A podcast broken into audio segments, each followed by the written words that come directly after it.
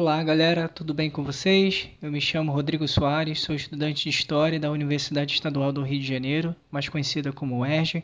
Venho hoje compartilhar com vocês alguns dos ensinamentos que aprendi na disciplina Intelectuais das Áfricas. Trata-se de uma disciplina eletiva do curso de História, coordenada pelo professor e Dr. Washington Santos Nascimento. Este curso teve como um dos principais objetivos apresentar o debate em torno da interrelação entre o racismo, violência e identidade para entender as diferentes respostas estratégicas de luta por parte do povo africano e afrodescendente desde a segunda metade do século XX até hoje. Foram apresentados e discutidos vários intelectuais negros e negras que nos serviram de base teórica para a formulação de nossos argumentos e novas hipóteses a respeito do tema. O meu objetivo, por meio deste podcast, é fomentar uma breve discussão sobre o racismo no Brasil na atualidade, assim como refletir sobre alguns aspectos da luta antirracista, utilizando-me de determinados conceitos e ideias apresentados no livro de Silvio Almeida, O que é Racismo Estrutural.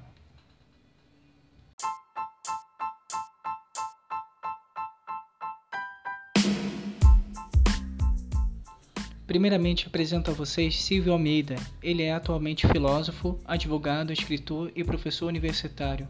Formou-se em Direito pela Universidade Presbiteriana Mackenzie e em Filosofia pela Universidade de São Paulo.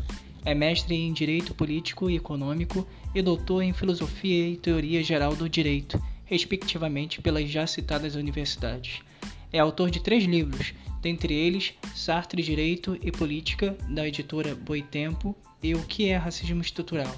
Este último faz parte da coleção Feminismos Plurais, coordenada por Djamila Ribeiro, que se destina a difundir conhecimentos produzidos por pessoas negras, sobretudo mulheres, de maneira acessível e com linguagem didática, como forma de construir instrumentais para a compreensão e enfrentamento da realidade e dos debates presentes em, nossos, em nosso país.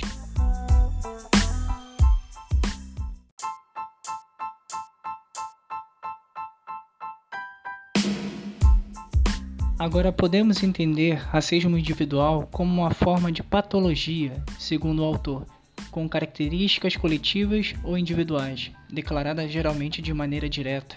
É aquilo que nomeamos como sendo discriminação racial. A, di a discriminação racial é a base para todas as formas de racismo aqui abordadas.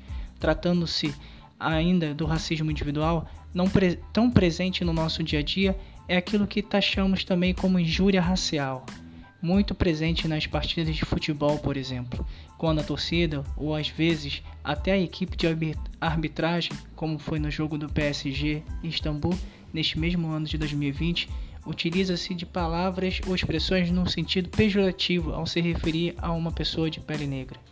O racismo individual pode também ser da de outras maneiras, quando, por exemplo, agimos com desconfiança, suspeita, desrespeito e desvalorização a uma pessoa de pele negra desconhecida dentro de um mesmo espaço que o nosso.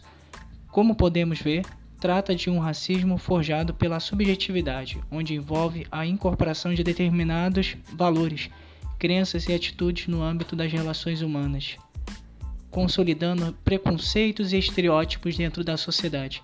Este tipo de racismo não necessariamente detém uma reflexão histórica de suas próprias concepções, portanto, é, uma, é um conceito frágil e limitado para um real enfrentamento do problema racial.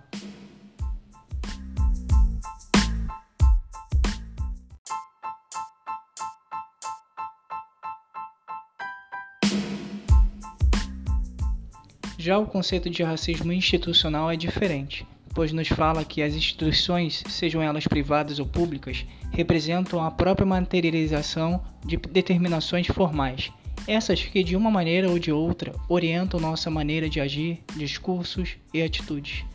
Este conjunto de normas e padrões sociais são os mesmos que criam os privilégios e mecanismos de monopolização do poder por parte da elite social. Podemos afirmar então que o racismo institucional tende a possuir políticas sistêmicas, práticas e estruturas econômicas que colocam grupos raciais e étnicos minoritários em desvantagem, em desvantagem em relação ao outro, Podemos aqui simplesmente lembrar que, mesmo estando explícito na Constituição Brasileira de 1988, em seu artigo 5, que todos são iguais perante a lei, sem distinção de qualquer natureza, sendo papel do Estado manter a, invi a inviolabilidade do direito à vida, à liberdade, à igualdade, à segurança e à propriedade, não é o que nós vemos acontecer na prática. Segundo dados do IBGE, a maioria da população é constituída por pessoas negras, 56,7, representada pela soma de pretos e pardos. E o que, e o que sabemos também é que, conforme dados do Atlas do, da Violência de 2020, produzido pelo Fórum Brasileiro de Segurança Pública, em parceria com o Instituto de Economia Aplicada, a taxa de homicídios de negros no Brasil saltou de 34 para 37,8 por, por 100 mil habitantes entre 2008 e 2018, o que representa um aumento de 11,5%.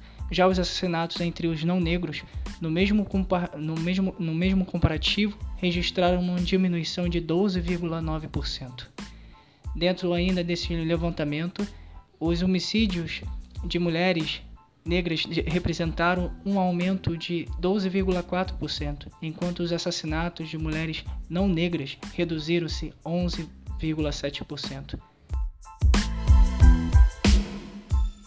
Essas e outras formas de violência, abandono e desvalorização da população negra no Brasil só se intensificaram desde as últimas décadas, evidenciando ainda mais as desigualdades raciais.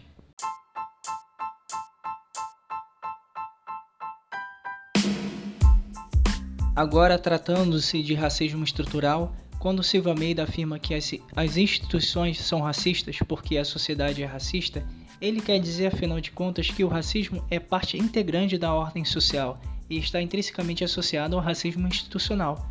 O racismo estrutural, portanto, parte de um processo econômico, social, histórico e político baseados em critérios de discriminação racial, como vimos, e também de gênero, que define as regras normas e os mecanismos de dominação de um grupo racial específico em detrimento de outro.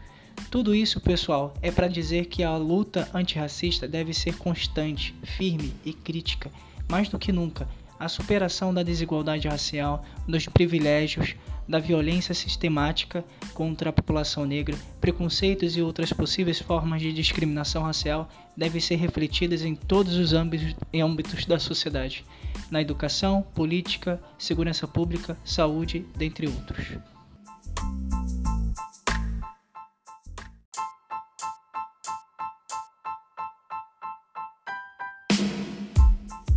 Por fim, Silva Almeida também discute em sua obra a relação entre racismo e Estado, onde, ao utilizar-se do conceito de necropolítica, podemos compreender de forma mais clara de que maneira vem sendo orquestrado o genocídio negro no Brasil. São basicamente estruturas políticas e econômicas, além de práticas e licenças no campo jurídico que permitem naturalizar a morte e a desumanização de negros e negras. Existem vários outros debates que poderíamos estar realizando aqui, neste momento, a partir da leitura deste livro, mas por questão de tempo termino a minha fala aqui, deixando a todos que me ouviram alguns, a, a, até o momento algumas reflexões. Quais principais estratégias de hoje estão sendo desenvolvidas para o enfrentamento do racismo no Brasil? A representatividade de pessoas negras na publicidade, redes sociais, na ciência, dentre outros nichos e espaços sociais, são suficientes para minimizar ou acabar com o racismo institucional? Quero agradecer a paciência de todos que estiveram me ouvindo até agora e convidar os que não leram o livro O que é Racismo Estrutural de Silvia Almeida a ler, pois é uma obra de valor inestimável. Um forte abraço e até a próxima.